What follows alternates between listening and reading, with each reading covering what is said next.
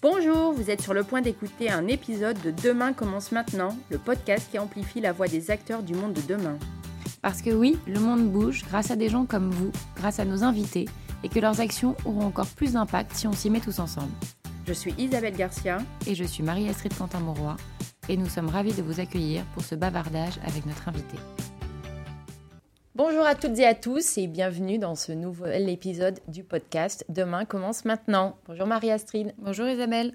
Bonjour Paola. On reçoit aujourd'hui Paola, présidente du COMEX 40 euh, au MEDEF. Donc elle va nous expliquer tout ça. Euh, et je suis ravie de passer encore cette petite heure avec vous.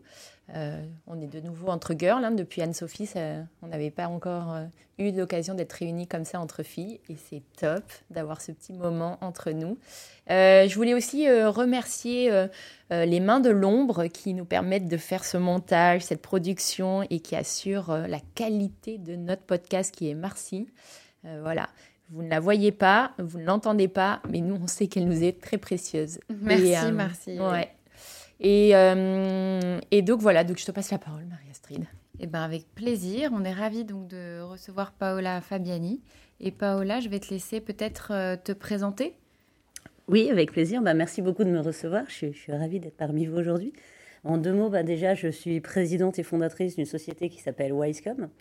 Euh, Wisecom, ce sont des centres d'appel, mais des centres d'appel un peu différents, puisqu'on s'est relocalisé en plein cœur de Paris il y a maintenant plus d'une dizaine d'années avec l'ambition de prouver qu'on pouvait être compétitif en étant en plein cœur d'une grande ville et en repensant le modèle, en mettant l'humain au cœur de ce modèle.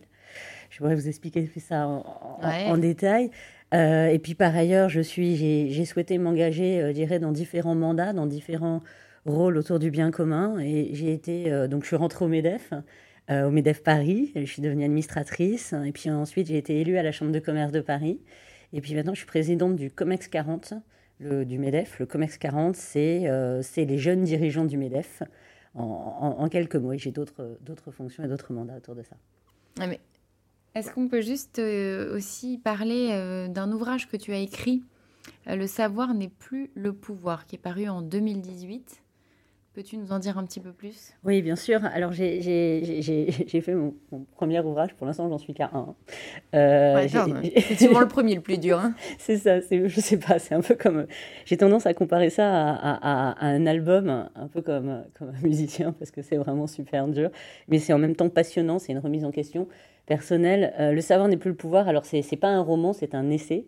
Et ça traite euh, effectivement de la question suivante. Donc, on parle de ça en 2018. Depuis, il y a eu un Covid, pas mal de choses. C'est est-ce que euh, l'homme va être remplacé par la machine, par l'intelligence artificielle? Et donc, effectivement, euh, mon essai porte sur ma réponse qui est de dire que l'homme a quelque chose qui s'appelle le talent. Alors, on connaît bien sûr le talent artistique et, ses différentes formes, mais il y a le talent relationnel, le talent émotionnel, le goût de l'aventure, la prise de risque l'empathie, un certain nombre de choses autour du talent. Et pour moi, effectivement, eh ben, l'homme ne sera pas remplacé par la machine, même si l'IA va se développer, c'est une bonne chose, euh, parce qu'il aura toujours ce talent. Et finalement, comment dans notre société, tant au niveau de l'éducation, de nos entreprises, mais aussi du monde de façon plus générale, eh ben, on peut développer ces talents. Avec une très bonne nouvelle, c'est que les compétences se périment, mais le talent se bonifie et on en découvre tout au long de sa vie. C'est joliment dit. Mais c'est vrai que tu as raison, hein, euh, même sur le talent artistique, euh, il y a des IA qui arrivent et qui sont capables de euh, produire de la musique et on ne reconnaîtrait, on ne ferait pas la différence avec l'artiste originel, entre guillemets. En tout cas, celui qui a inspiré l'œuvre créée par l'IA. je pense que tu vois très bien de qui je parle, mais Olivier Reynaud avec Eve il est en train de créer une IA qui permet de faire de la vidéo. Donc, euh, tu te dis, waouh, c'est génial. Mais en même temps, euh, les journalistes, enfin, il y a plein de gens qui doivent se poser énormément de questions aujourd'hui. Est-ce que bah, toi, euh, justement, dans ce rôle de tour de contrôle des entreprises, tu, sens un peu ce malaise On pensait que ça allait percuter que des métiers automatisables, enfin, tu vois, des, un petit peu les métiers opérationnels. En fait, là, ça vient attaquer des fonctions beaucoup plus intellectuelles. Alors, moi, je ne sais pas si je suis une tour de contrôle, oh, bah. j'ai peut-être un point de vue. Euh, après, euh, je dirais pas que c'est un, un, malaise.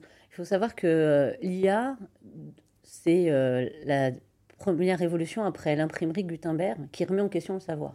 Mmh. Donc, effectivement, Gutenberg, l'imprimerie, la possibilité de démultiplier la connaissance, puisque avant, les livres étaient écrits, manuscrits, c'est très compliqué de démultiplier finalement l'accès au savoir. Euh, bah, l'IA finalement remet en question ça. Et comme tu le dis très justement, bah, ça remet en question euh, bien sûr les chaînes automatiques, mais pas que. Ça remet en question euh, l'accumulation du savoir dans des métiers tels que la médecine par exemple, le radiologue demain. Finalement, est-ce que l'IA pourra pas analyser encore mieux une radio qu'un radiologue lui-même, etc. Et c'est là où c'est intéressant. Je pense que toute révolution fait peur. Euh, on a vu la révolution des canuts euh, au, 18, 18e, 19e siècle. On a vu un certain nombre de choses. L'homme a peur de toute révolution. Et c'est normal, ça remet en question. Mais normalement, si c'est bien fait et si c'est avec un mode éthique, et là c'est très important, et eh bien effectivement, ça va permettre à tous de progresser. Et chaque révolution en général permet aussi de réduire la pénibilité d'un certain nombre de métiers. Donc je pense qu'il y a un message positif à passer. Bien sûr, ça va passer par des remises en question, mais cette remise en question, elle est aussi poussée par l'environnement, elle est aussi poussée par euh, le social et le sociétal et ces enjeux qui nous attendent et qui sont là aujourd'hui. Et donc effectivement, on, doit se poser des questions en tant qu'entrepreneur, en tant que salarié sur le métier de demain. Ouais. Et euh, avant d'avancer euh, dans nos séquences, tu l'as dit vite fait, Marie-Astrid, tout à l'heure moi, quand j'ai lu ta bio, euh, il y a 13, je crois, mandats, fonctions, missions. Euh, alors, c'est marrant parce que ce matin, je réfléchissais et je me disais, je la pose, je la pose pas cette question parce que ça fait très.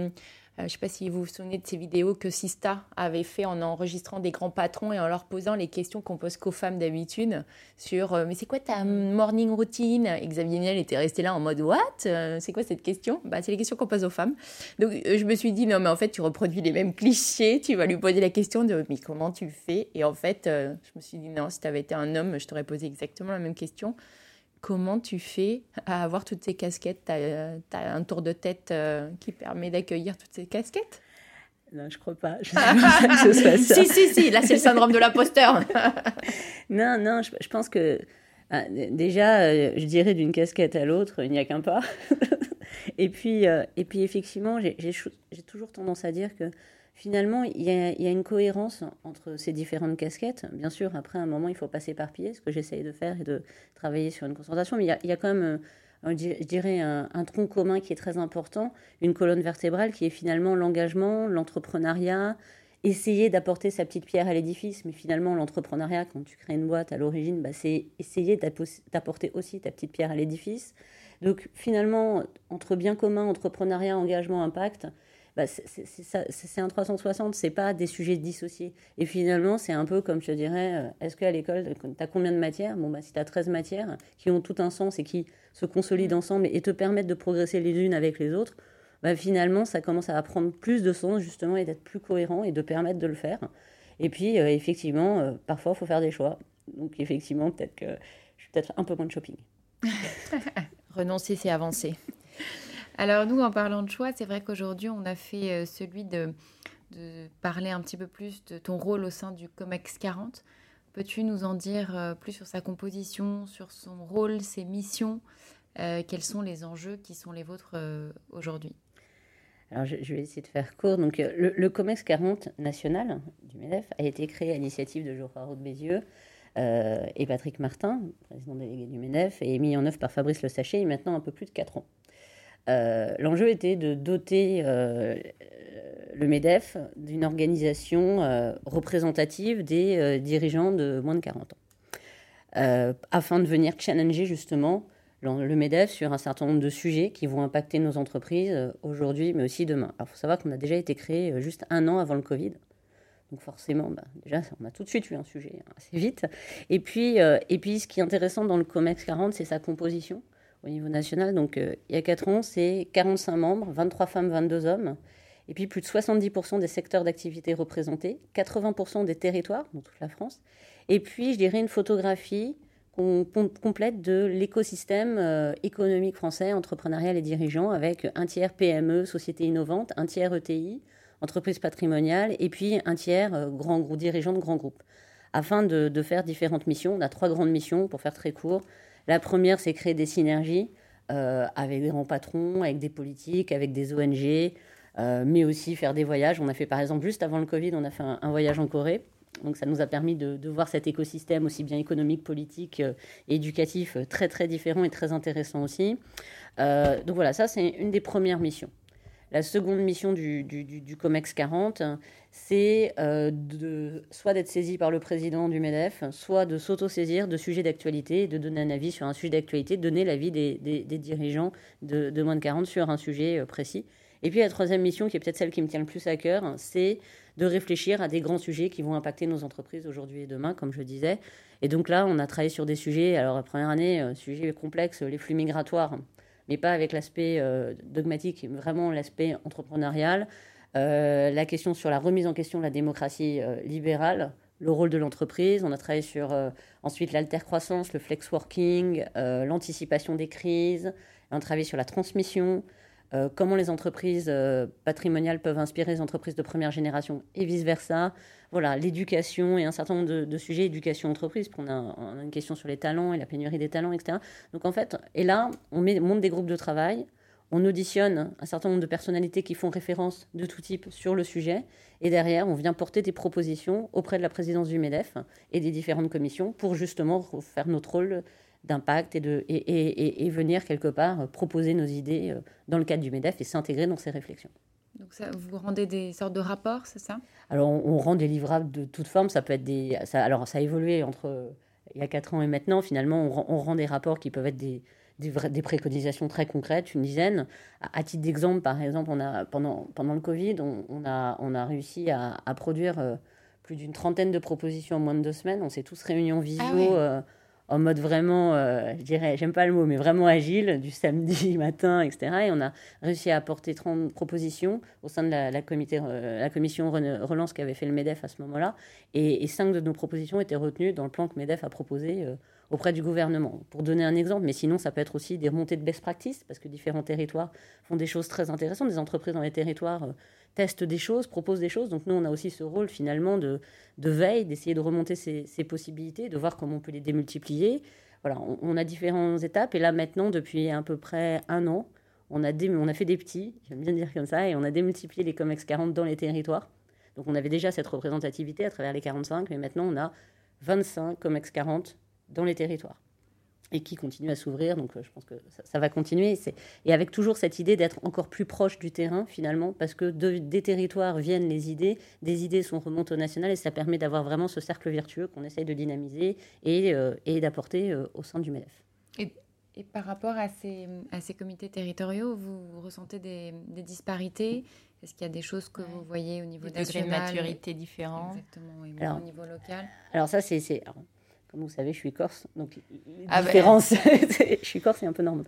Euh, je pense que ce qui fait la force de la France, c'est les différences de chaque territoire. Euh, mm. Finalement, chaque région a son, a, son empreinte, etc. Et dans la volonté de créer ces COMEX 40 et la volonté de la, présence du MEDEF de, de créer ces COMEX 40 aussi dans les territoires et qui est portée par les présidents de chaque MEDEF territorial, puisque chaque président de MEDEF territorial avec son conseil d'administration, décide ou pas de créer un COMEX 40, bah, l'idée derrière ça, c'est vraiment justement de remonter toutes ces différences et d'en faire une force et d'en faire. Alors parfois, il y a des sujets qui sont spécifiques. Là, je, on, a, monté le COMEX 40 Outre-mer. J'étais, euh, mmh. j'étais, euh, j'ai eu la chance d'aller en Guadeloupe euh, pour, pour, l'inauguration et la première réunion, effectivement, les extramarins, ils ont plein de problématiques qui sont assez différentes, mm. mais en même temps, il y a des problématiques conjointes qu'on peut remonter au national. Je, citais la Corse, mais on a, on a des COMEX 40 en Isère, d'autres questions, on a des COMEX 40 au Puy-de-Dôme, on a des COMEX 40, je ne vais pas vous tous vous les mm. citer, mais à Marseille, dans les Ornales, etc. Donc, au final, on se rend compte que cette diversité peut à la fois venir euh, enrichir l'ensemble, et ça peut faire émerger des solutions pour tous, et parfois, justement, de ces diversités doivent être traitées, notamment euh, dans le cadre régional. Il y a un peu ce mix. Je ne sais pas si ça répond exactement. Oui, tout, à fait. Et depuis que tu as commencé, euh, là, spontanément, quelles sont tes plus grandes fiertés, tes plus grandes réussites euh, que tu aimerais nous partager? Bah, J'en ai, j'en ai plusieurs parce que je pense que je ne sais pas si c'est ma plus grande réussite. Je pense que c'est notre réussite à tous parce que finalement, c'est 45 membres. Mmh. on se donne tous beaucoup de temps. On le prend sur, sur nos temps et en général, du fait de, de, nos carrières, de nos investissements personnelles et professionnelles, c'est jamais évident. De, voilà, donc je pense que ma plus grande fierté, c'est justement ben, leur mobilisation et leur capacité à se mettre ensemble et travailler. On a fait un bootcamp euh, là en juin, on, les a, on en a réuni toute une partie. Bon, il y en a d'autres qui se sont créés entre-temps, donc tous les COMEX 40 euh, territoriaux sont venus. On a fait une, journée entière euh, sur deux grands sujets sur lesquels on a réfléchi ensemble, etc. Voilà, c'est leur capacité à se mobiliser, à donner de l'énergie. et dans une volonté, encore une fois, d'apporter cette petite pierre à l'édifice, mais avec une forme d'humilité que je trouve incroyable. Et voilà, faire juste avancer les choses à sa façon. Vous êtes combien maintenant? Alors, je pense qu'on est un peu plus. C'est comme une start-up, le chiffre est périmé demain, mais. Voilà, c'est. Mm. Alors, toujours, le principe, c'est que à chaque, chaque COMEX 40, c'est une sélection des, qui est faite par, par le, MEDEF territorial, des membres qui le, qui le, qui le constituent. Donc le but, ce n'est pas un club. voilà, donc le but n'est pas de démultiplier le nombre d'adhérents, mais plutôt de réfléchir à être très actif avec des auteurs. Donc on doit être à peu près 250, quelque chose comme ça, 300. Je n'ai pas le chiffre exact parce que on a, voilà. Tout à l'heure, tu parlais euh, de. Vous avez réfléchi sur la thématique euh, éducation et entreprise. Euh, c'est quoi votre point de vue là-dessus et c'est quoi les propositions concrètes que vous pourriez faire là si, euh, si demain j'avais une baguette magique euh, Qu'est-ce que tu aimerais que je fasse avec ma baguette? Alors, il y a plein de sujets où j'aimerais avoir une baguette magique. Euh, mais celui-là, il me tient particulièrement à cœur, je pense. Alors, éducation entreprise, alors c'est très vaste comme sujet. C'est un peu le, donc on, l'a affiné, on l'a traité sur, sur différents angles. Alors, il faut savoir que nos travaux sont intra-MEDEF. Donc on n'a pas pour but de communiquer sur nos travaux, au-delà de venir euh, justement travailler avec les mm. commissions du MEDEF qui, elles, portent avec euh, leur rôle euh, aussi bien politique et, autres les différentes idées. Mais pour, répondre un peu à ta question, éducation entreprise, ben, il y a un vrai sujet sur comment flécher notamment 50% de la population, c'est-à-dire les femmes et les jeunes filles, vers des métiers notamment scientifiques, des métiers de la tech, mais aussi des métiers de l'industrie. Euh, parce qu'effectivement, on a beaucoup d'épinal. Les familles ne sont pas forcément très motivées là-dessus parce qu'on est dans cette idée euh, d'eux. Et donc, eh ben, il y, a un certain nombre de propositions autour de ça. Comment on, finalement, on montre que l'entreprise, l'industrie d'aujourd'hui n'était pas celle d'hier, que c'est des métiers qui sont totalement, euh, pour une grande partie possible pour les femmes. comment, en fait, on travaille sur ce parcours-là et comment, finalement, nous, entrepreneurs ou dirigeants d'entreprise, on peut montrer ce que c'est le changement et comment on se rapproche en fait de l'éducation par rapport à ça. Bon bah ça c'est un des périmètres pour, donner un exemple et, pas avec ce prisme uniquement euh, je dirais féminin, mais avec la question des métiers en tension. Comment on fait? Il y a beaucoup de secteurs, dont ceux que j'ai cités, euh, qui sont en tension et qui pourraient euh, peut-être l'être un peu moins avec des solutions qui sont faites notamment à travers l'éducation, à travers un certain nombre de choses. Est-ce qu'il y a des, thèmes euh, identifiés pour lesquels vous avez réussi à faire bouger les lignes et d'autres sur lesquels c'est plus long, euh, où vous rencontrez des difficultés particulières? Alors, moi j'ai découvert un peu ce monde euh, depuis les 5 ans, maintenant 5-6 ans. J'étais pas du tout dans, ce genre de dans ces réseaux et dans les organisations syndicales. Effectivement, j'ai compris aussi la notion du temps long. Donc, clairement, et c'est pas propre au MEDEF, je pense que c'est mmh. propre à toutes les organisations, on ne on alors on arrive, on a un peu, on, a forcément cette volonté, cette énergie de faire très vite parce que tout va vite dans nos boîtes et ainsi de suite. Mais là, on est sur le temps long. Pourquoi? Parce qu'on est dans le temps aussi du compromis, des, accords. Alors je parle pas au sein du MED, je parle en général parce qu'il y a toutes les, autres parties prenantes. Et donc effectivement, il y a des choses qui avancent rapidement, d'autres qui vont aller moins vite parce que de toute façon, il y a euh, simplement déjà l'idée même de la réflexion, du fait que ça vienne à maturité et ainsi de suite. Euh, par exemple, on a, fait quelque chose qui est assez intéressant. On a, à, travers nos sujets, il y a la Convention des entreprises pour le climat qui, s'est créée l'an dernier, qui, a regroupé 150 euh, entreprises avec pour but de réfléchir vraiment au modèle et comment faire euh, émerger des propositions. Bon, bah, on a, le Commerce 40 a été garant de cette entreprise, de, la Convention des entreprises pour le climat. On a, on a, pu proposer à certains de nos membres qui se sont inscrits dans la convention. Bon, bah, ça permet de proposer des choses concrètes, de réfléchir et ainsi de suite. Je crois beaucoup à la culture du terrain. Euh, on a fait des expérimentations, notamment sur tout ce qui est. Euh, donc, euh, je, parlais de la, transition professionnelle. C'est un des sujets, je ne sais pas si je l'ai évoqué dans les groupes de travail. il y a un vrai sujet sur la transition professionnelle. On l'a vu post-Covid, il y a des secteurs qui ont explosé, d'autres qui se sont réduits pour différentes raisons. Comment on active cette transition professionnelle? On a pu proposer quelques pistes voilà, là-dessus et on a pu développer une expérimentation, notamment, je parlais de l'ISER par rapport à ça.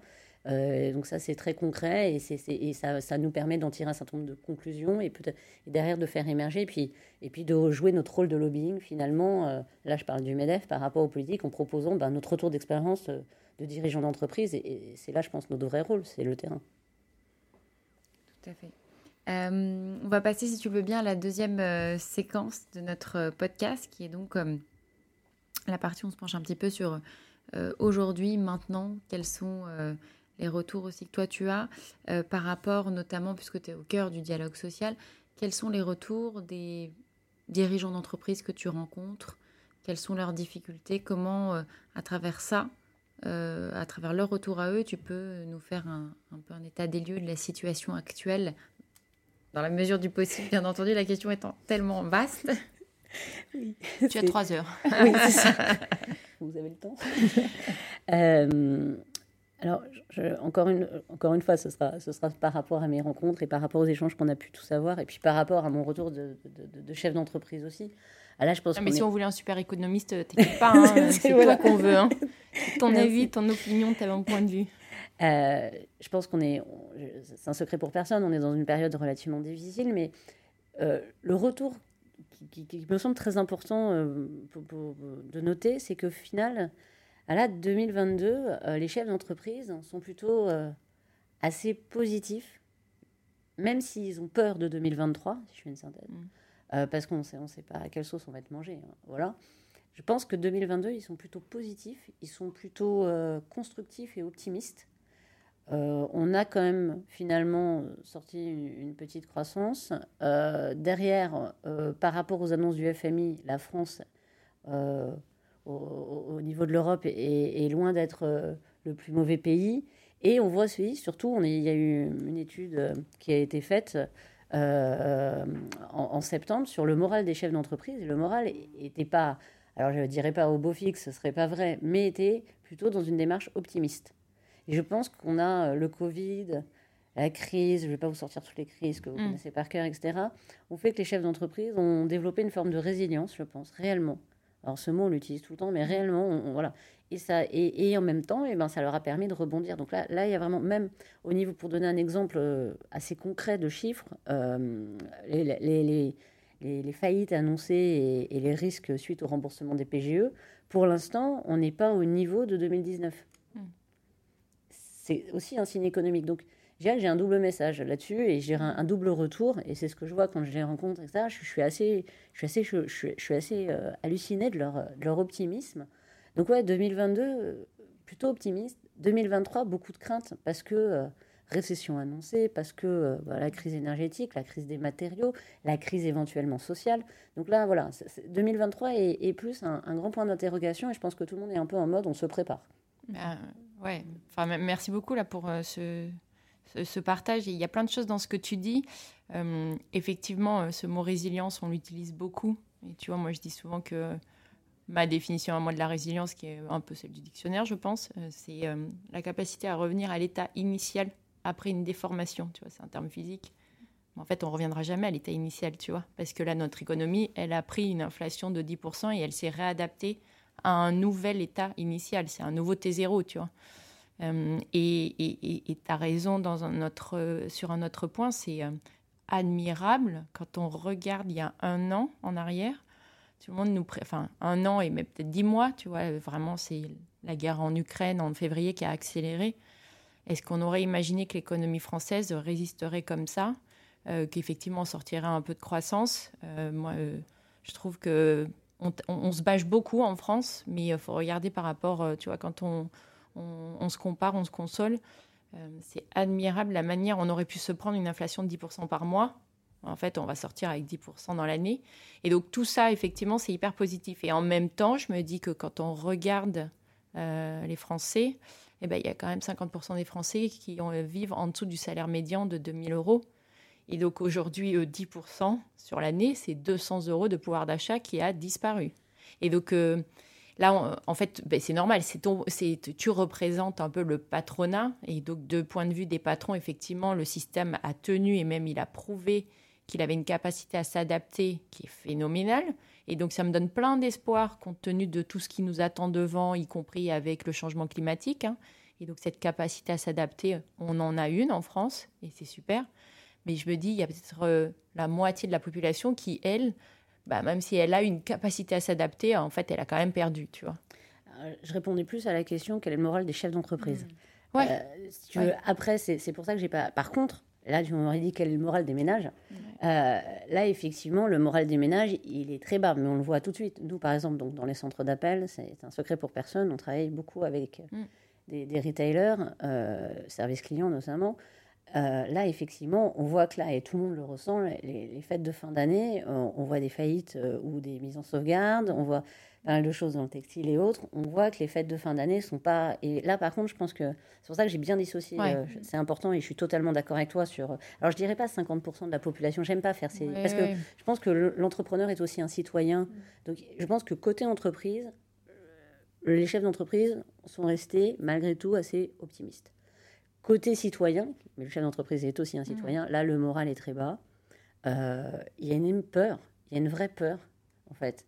Il y a à la fois des faits que tu as très bien cités, le pouvoir d'achat, l'énergie, le, logement, mm. parce que par ailleurs, il y a le transport, le transport, voilà, tu, tu, vois tout ce qui en découle. Mais en plus de ça, il y a une peur. Mm. Qui, qui, vient, qui est presque, voilà, qui est à la fois fondée et en même temps qui est un peu, bah, la peur c'est irrationnel aussi. Et je pense que ces crises ont un peu stigmatisé, voilà, cette peur chez les personnes et qui sont aussi des chefs d'entreprise. Parce que quand tu poses la question des deux côtés, parfois ils te disent Ah ouais, moi, moi je suis optimiste.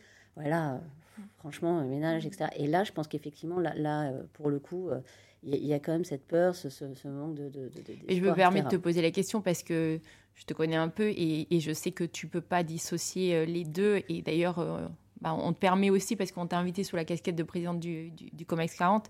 Mais moi, je trouve extraordinaire ce que tu as fait avec Wisecom. Donc, si tu veux expliquer le modèle euh, as quand même, euh, c'est une, une, une, posture à 360 degrés de ce qu'on imagine d'un call center euh, relocalisé à Paris, à 5 minutes de chez moi.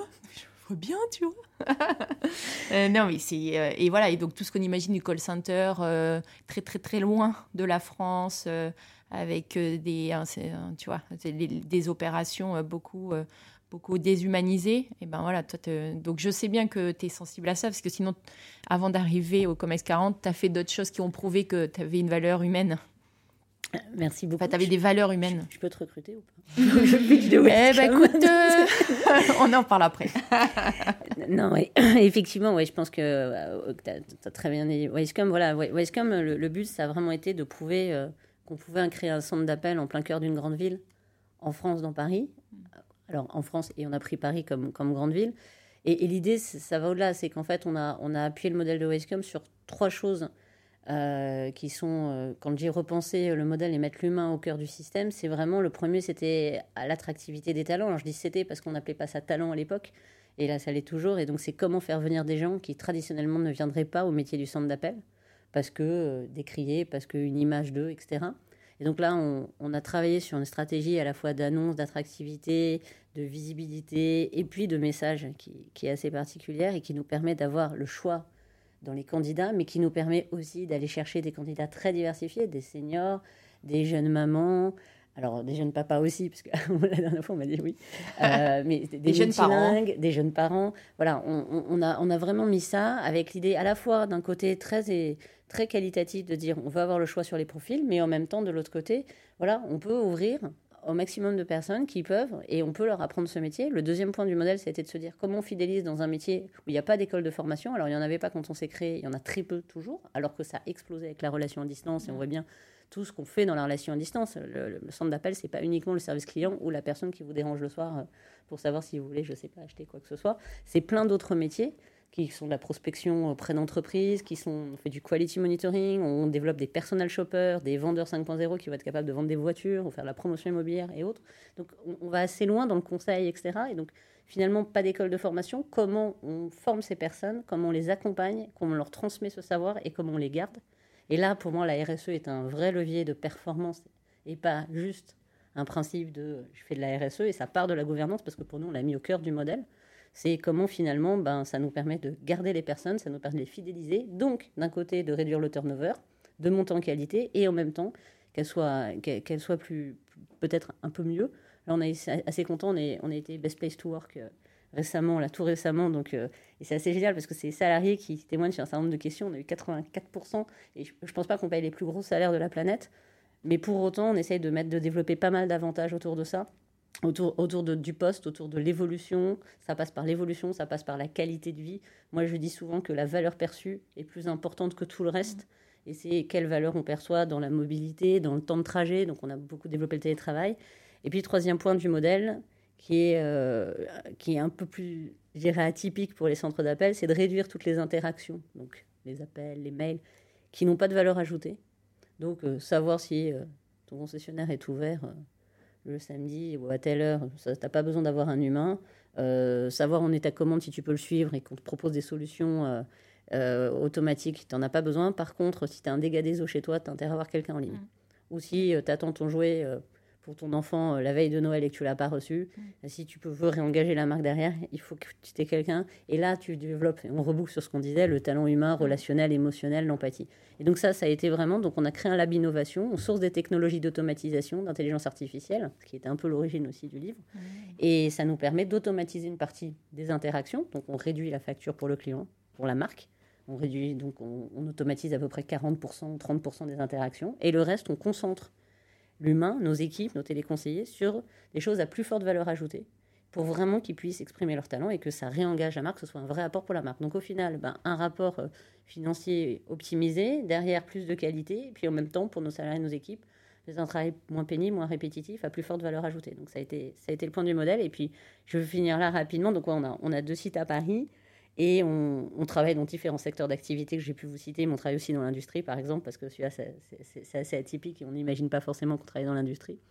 Et puis, on a fait la petite dernière, et celle-là, j'y tiens beaucoup. On a créé une, filiale, on a créé une société en Corse euh, qui s'appelle Vadovi. Euh, et en fait, là, l'idée, c'était vraiment de permettre de faire travailler en Corse les personnes, notamment dans les zones rurales et pas uniquement dans les grandes villes, parce que c'est aussi difficile de se loger et ainsi de suite.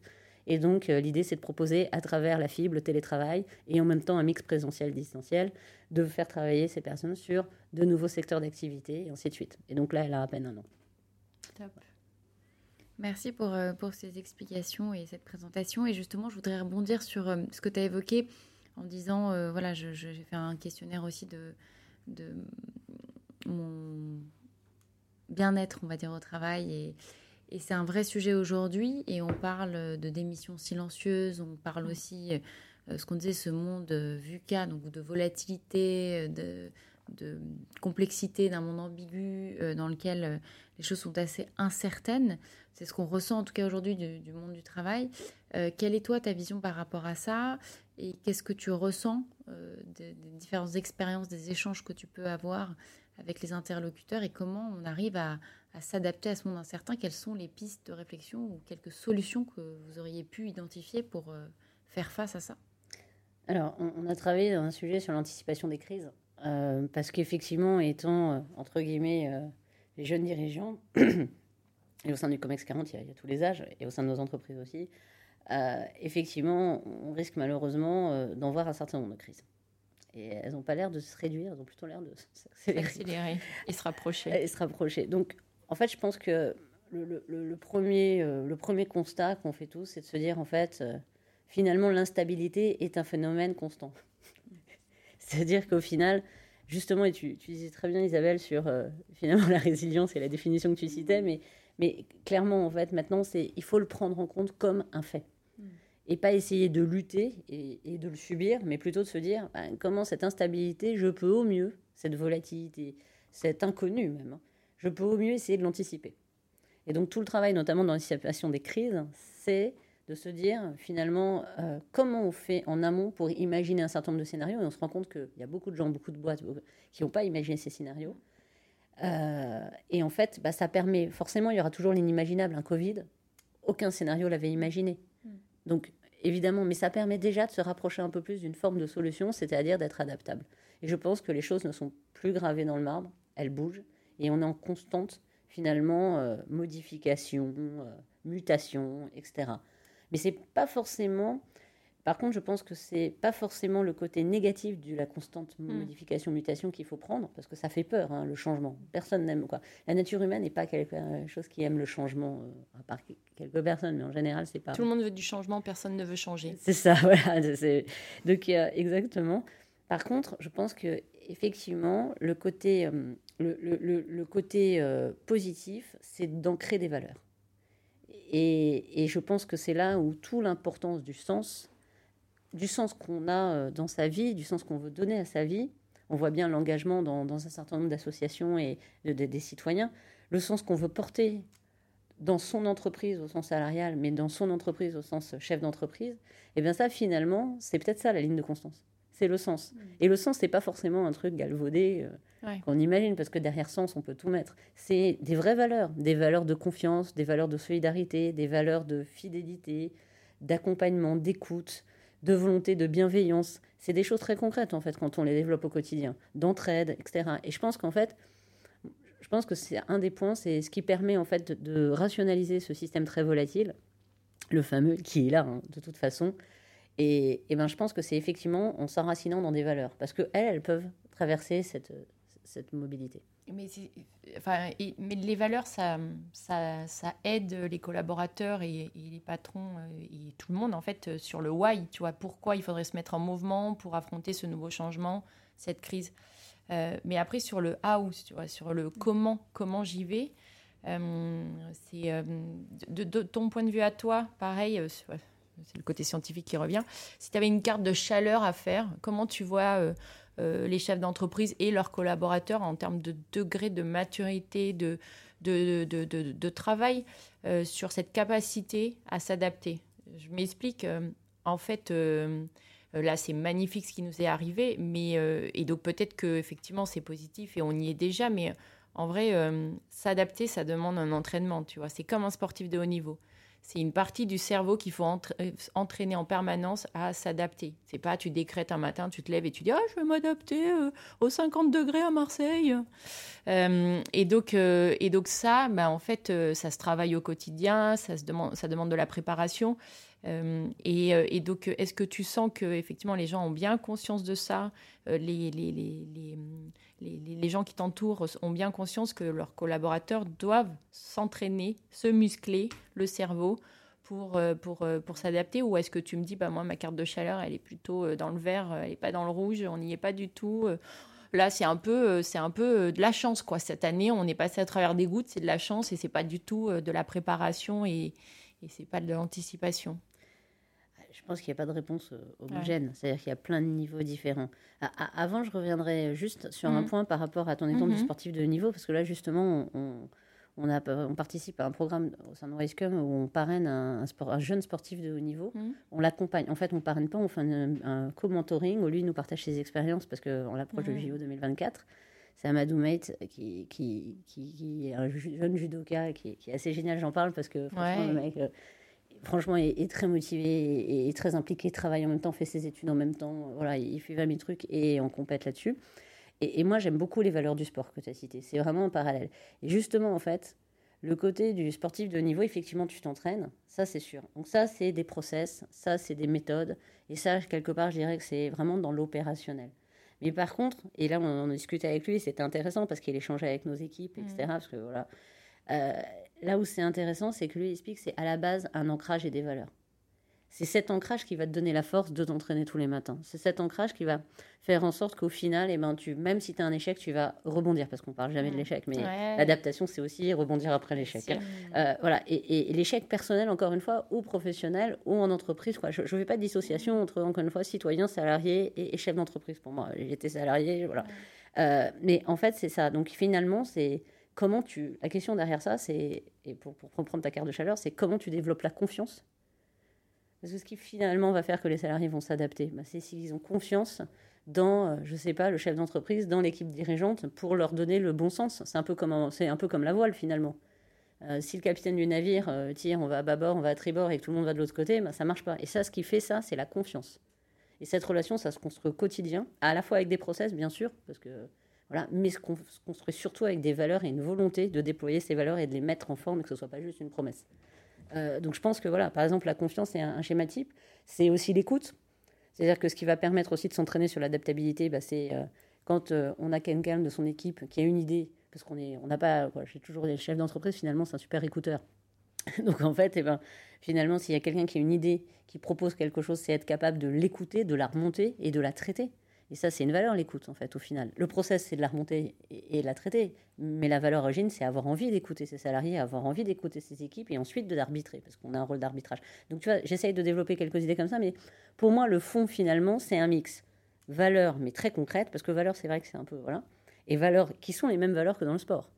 Voilà, tu vois, goût du challenge, volonté de réussite, mes capacités de résistance à l'échec, se relever, avoir confiance, la solidarité, travailler ensemble. Moi, je pense qu'on fait rien seul. Mm. Et je pense que voilà, c'est fédérer, fédérer cet esprit d'équipe. hier, j'étais, on échangeait sur une table ronde sur sur, euh, sur, l'attractivité des talents et est-ce qu'on ne repense pas finalement les modèles, etc. Mais on était sur l'onboarding. Mmh. Mais comment, en fait, finalement, on fait rentrer quelqu'un dans la boîte et, cette personne, eh ben, elle se sent, mais c'est des choses à la fois simples et complexes parce qu'on est sur des relations humaines. C'est comment elle se sent rapidement intégrée, parce qu'on sait très bien que beaucoup de choses vont dépendre des gens avec qui tu travailles, de ton boss, mais aussi des gens avec qui tu travailles, de ton intégration des premiers mois et ainsi de suite. Donc voilà, tout ça pour moi, c'est ce qui contribue à la résilience. Et effectivement, pour reprendre, pour finir sur ta, sur ta carte de chaleur, effectivement, les entreprises sont pas égales, on le voit. Mais ce que je trouve intéressant, et tu vas me dire que je suis une éternelle optimiste, mais je le suis, assez positive. Euh, ce que je trouve intéressant, c'est que je trouve qu'il y a vraiment, euh, souvent, il y a, plus des choses qui sont faites que qui sont mesurées.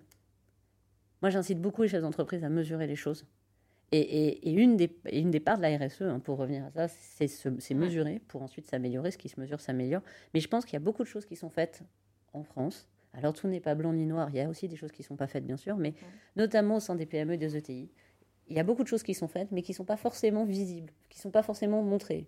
Et, en fait, la question, c'est comment, tu, comment justement tu démultiplies, tu processes. Bah, c'est quand tu le mesures, tu vois, tu vois comment, comment tu fais le process et ensuite tu peux le démultiplier. Donc voilà. Mais tu as raison sur le, sujet de la mesure. Euh, J'écoutais euh, Karine Cross, la directrice RSE de Carrefour, elle te dit pour eux, c'est devenu une top priorité chez Carrefour, la RSE. Et euh, pour le prouver, euh, tout est mesuré. Et sinon, euh, ça n'existe pas en fait. Et tu vois, et ça commence par des trucs de base, hein, nombre de femmes, nombre d'hommes, progression, salaire. c'est le seul moyen en fait. Sinon, c'est. Commencer par mesurer. Ça nous offre une belle transition vers, notre séquence. C'était pas préparé ça. séquence numéro 3 qui s'intitule Le monde de demain. En effet, on parlait de donc, comment garder les talents et, la notion donc, de valeur et, aussi de voilà d'avoir des chiffres, de pouvoir mesurer ce qu'on fait. Mais je voudrais qu'on vienne sur une notion euh, qui, je crois, Paola te tient à cœur aussi, c'est l'impact. Donc les entreprises à, impact, quel est l'impact des entreprises? Et par rapport à ça, quelle est euh, ta vision euh, aujourd'hui de la valeur impact? Large question. Vous avez trois hmm. heures aussi? Non, il t'en reste deux heures et demie maintenant là. Euh, ouais, c'est un sujet. Mais pour moi, tous ces sujets sont liés. On, ça revient un peu à la, question. On tourne autour. Là, voilà, c'est. Et, je pense que voilà, je pense que l'impact c'est un sujet qui a. Alors, on me dit l'impact, euh, la RSE, c'est nouveau. Moi, je pense pas que ce soit nouveau. Pourtant, je n'ai pas vécu des années passées, euh, notamment au siècle précédent, en tant que chef d'entreprise, mais je pense qu'il y avait beaucoup d'entreprises, notamment des entreprises patrimoniales, qui, dans leur région familiale et autres, faisait de l'impact déjà. Mm. C'est un point parce qu'on n'a pas créé. Je pense qu'après, on ne sait pas pourquoi. Euh, pour plein de raisons diverses et variées, peut-être qu'on a perdu un peu ce modèle de vue. Il existe encore, hein, bien sûr, mm. heureusement, voilà. Mais on l'a perdu peut-être un peu de vue pour plein de raisons, les années 2000 et autres. Euh, mais je tiens à dire déjà que je pense que le sens même de l'entreprise à l'origine a toujours été aussi de faire de l'impact. L'impact, c'était quoi? C'était aider sa région, euh, faire en sorte que ses salariés soient bien, parfois créer des écoles, parfois créer des moyens. Et je parle de ça au, des logements, des logements au 19e, au 20e siècle, etc. Donc voilà, je, pense, après, encore une fois, c'était pas mesuré, c'était. Mais, et puis, il y avait toujours, il y a toujours bien et mal, hein, comme tout. Donc il y a des entreprises qui faisaient beaucoup et d'autres qui faisaient peu. Maintenant, je pense que là, on a quelque part plus le choix sur l'environnement. Là, c'est, on est dedans, il faut avancer. Il faut faire peut-être plus que l'impact ou de la RSE. Il faut vraiment aller chercher des solutions concrètes pour transformer et relever cet enjeu qui est l'enjeu environnemental. Mais il ne faut pas oublier le social et le sociétal. Mm. Parce que euh, le prix n'est pas de dire on transforme l'environnement au prix du social, du sociétal, et on parlait des, gens, on parlait de, du, moral, on parlait de la baisse de... etc. C'est essentiel de prendre en compte cet aspect-là. Donc pour moi, vraiment, c'est un 360, et, euh, et je pense qu'il faut essayer d'avancer. C'est là où c'est compliqué, avec des mesures concrètes sur les trois. Ah bah, tu ne sauveras pas la planète si tu ne sauves pas l'humain. Hein. C'est ça, exactement. Et puis, J'ajoute là-dessus aussi un point, c'est que la version sociale et sociétale vue de notre fenêtre européenne n'est pas la même mmh. qu'en Asie ou en Afrique. Mmh. Euh, alors justement, moi, c'était euh, la question euh, suivante, c'est de, depuis le début, et, c'est OK, hein, on est très franco-français dans nos échanges, dans, notre, dans, les questions qu'on te pose tour de contrôle, point de vue.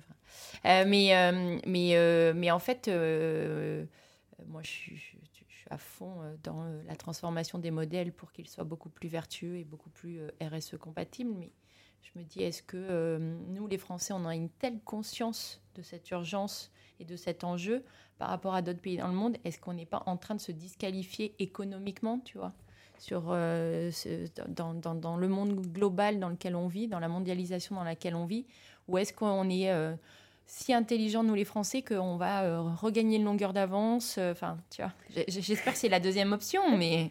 Alors, moi, je, ne pense pas que ce soit une question d'intelligence. Moi, je pense que c'est déjà une question de qualité de vie. Hmm. Tu vois, je pense que quand tu te demandes tous les jours comment tu vas manger, tu poses pas la même question sur l'environnement que euh, quand tu es tranquillement chez toi et qu'on dit qu'on va peut-être baisser de 2 degrés ton chauffage. Hmm tu vois, je, je, mhm. contextualise volontairement, mais je pense que quand tu es dans une guerre, et là, la guerre était à, nos portes, c'est aussi. elle y est toujours. Hein. Tu vois, c'est là où. Et, là, pour le coup, les deux degrés de chauffage, ils vont avoir un impact différent, tu vois, entre, euh, entre eux et nous dans quelques semaines. Voilà, donc si tu veux, je pense que c'est aussi ça, la crise de l'Ukraine, c'est que la guerre est là, tu vois. mais il y a des guerres partout dans le monde, hein, Je veux dire, il y, a des, y a des. Je veux pas faire la. Voilà. Donc, je pense que c'est pas une question d'intelligence, c'est une question de comment tu vis déjà.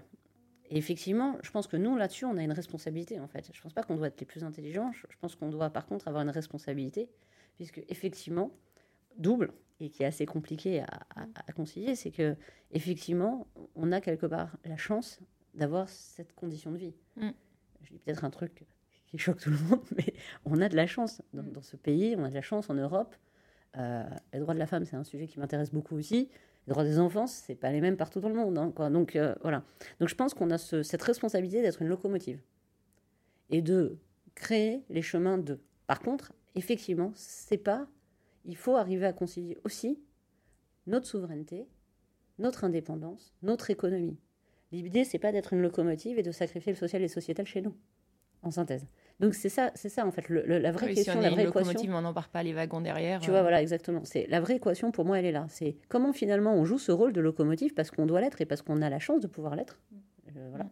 Parce qu'effectivement, puis on a été pionnier sur plein de choses, etc. C'est très important. Puis on a cette chance de vivre dans ces conditions. Mais en même temps, comment et puis sans donner de leçons, très important aussi, je, précise. voilà. Et, mais comment en même temps, eh ben, on concilie social et sociétal et comment finalement on préserve aussi cet environnement. Parce que si c'est pour être une locomotive et massacrer notre environnement à nous, c'est pas le but. Notre environnement au sens contexte, mmh. euh, contexte de vie. Donc voilà, je pense que c'est ça la, vraie équation, elle est là. Je pense qu'il faut y aller pas à pas, il faut faire des choses. Il faut, je pense que moi je crois beaucoup dans la volonté. Je pense que la prise de conscience et la volonté de chacun. Individu, chaque individu peut permettre de faire avancer les choses. Et après, il faut arriver à concilier toutes les bonnes énergies. Parfois, on fait un peu des choses en fractionné dans tous les sens. Moi, souvent, c'est ça qui, qui, qui, je sais pas vous, mais moi souvent c'est ce qui m'a. Bah, nous c'est le sens de ce podcast, hein. euh, c'est amplifier la voix des acteurs du monde de demain parce qu'on est persuadé que euh, plus euh, on posera des petites graines dans les têtes de chacun et plus le volume à un moment fera que le poids du corps va basculer et, et voilà donc c'est comme ça qu'on a imaginé modestement, humblement notre contribution dans, dans, cette transformation. et puis que chacun peut faire à son échelle euh, quelque chose.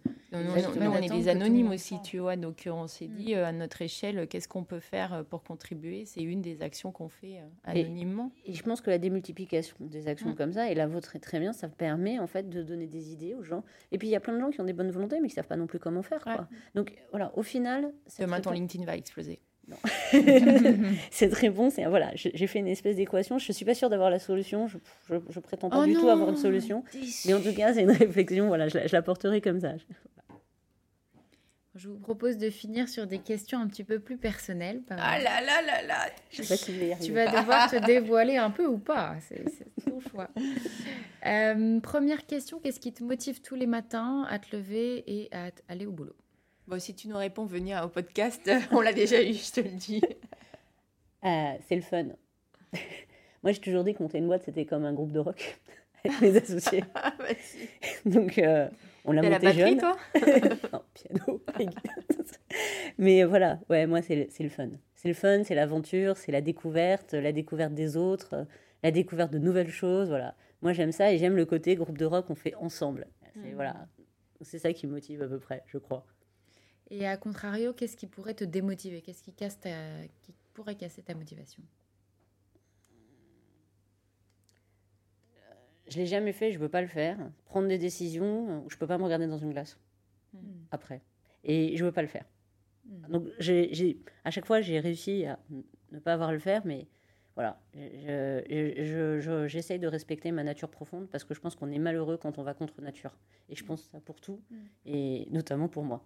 Et que ce soit dans ma vie perso ou dans ma vie pro, j'essaye de prendre des décisions qui sont parfois peut-être pas faciles, mais qui sont en adéquation avec le fait que je puisse me regarder dans une glace et que c'est dans ma nature. Ouais. Et, comment, euh, comment tu t'améliores, comment tu progresses au quotidien? Alors moi, je suis une grande adepte de la remise en question. Peut-être parfois trop, mais voilà. Pour moi, c'est, j'adore le libre arbitre, l'esprit critique, c'est ce qu'on essaye de développer aussi dans la boîte. C'est voilà, c'est la remise en question et que rien n'est acquis. Mais la, la, remise en question, tu vas te poser euh, chez toi en Corse, euh, tu coupes le téléphone. Alors, alors, moi là-dessus, tu me ranges là-dessus, on est foutu. Euh, oui, moi j'adore, j'adore, moi j'adore le jardinage, j'adore être dans mon jardin, j'adore la culture, je vais faire de l'huile d'olive avec mon beau-père. Voilà, moi, moi j'aime la terre. Il faut qu'on demande aux invités de des échantillons de leur production. elle n'est pas vendue. mais, mais, moi j'aime la terre. Elle est encore plus rare. Je pense, je pense qu'il y a un rapport à la terre qui, qui, est, qui est très beau. Onfray est très décrié, hein. il, a, il a fait tout. Et, voilà, mais Onfray a fait un certain nombre de livres autour de la terre. Etc. Je trouve que le rapport de l'homme à la terre, c'est quelque chose qui te recentre et qui te met, remet. Tu parlais des différentes fonctions. Je peux avoir, moi, quand je suis dans mon jardin ou quand je vais faire les olives, etc. Voilà, on va voir le miel, machin, on, c'est un rapport direct aux choses et très vrai et tu peux pas mentir avec la terre. Voilà. Paola, tu fais partie des acteurs du monde de demain dont on souhaite amplifier la voix, ce qui est l'objectif de notre podcast. Euh, donc tu as pleinement conscience évidemment qu'il faut que chacun change pour que le monde change. Euh, mais pour autant, est-ce qu'il y a une chose à laquelle tu n'arrives pas à renoncer?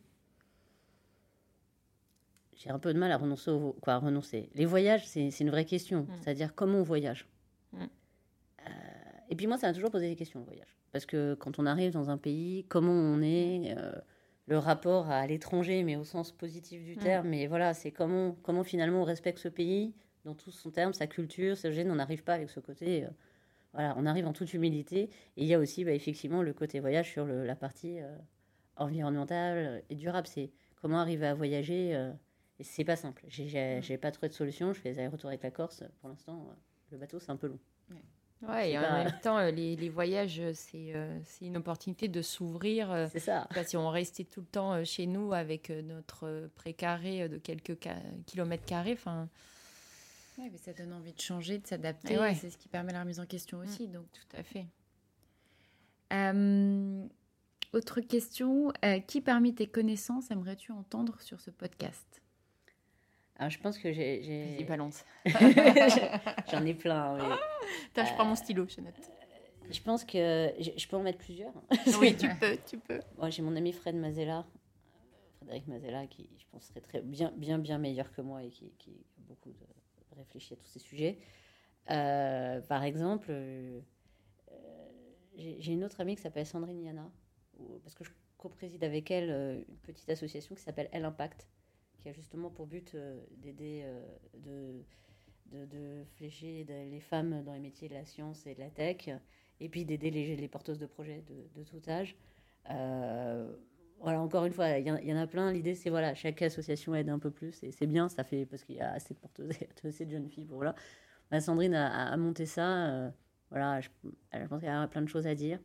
Voilà, c'est bien, non Ouais, merci, ouais, c'est déjà très, très bien. Bon, bah écoute, euh, merci beaucoup pour, euh, pour tout, tout, tout, ce que tu nous as partagé et pour ta confiance de répondre euh, comme ça cache à toutes nos questions, même les plus provoques. on a été ravis de, de t'accueillir. Merci encore. Bah, merci beaucoup à vous et bravo pour votre émission, c'est top.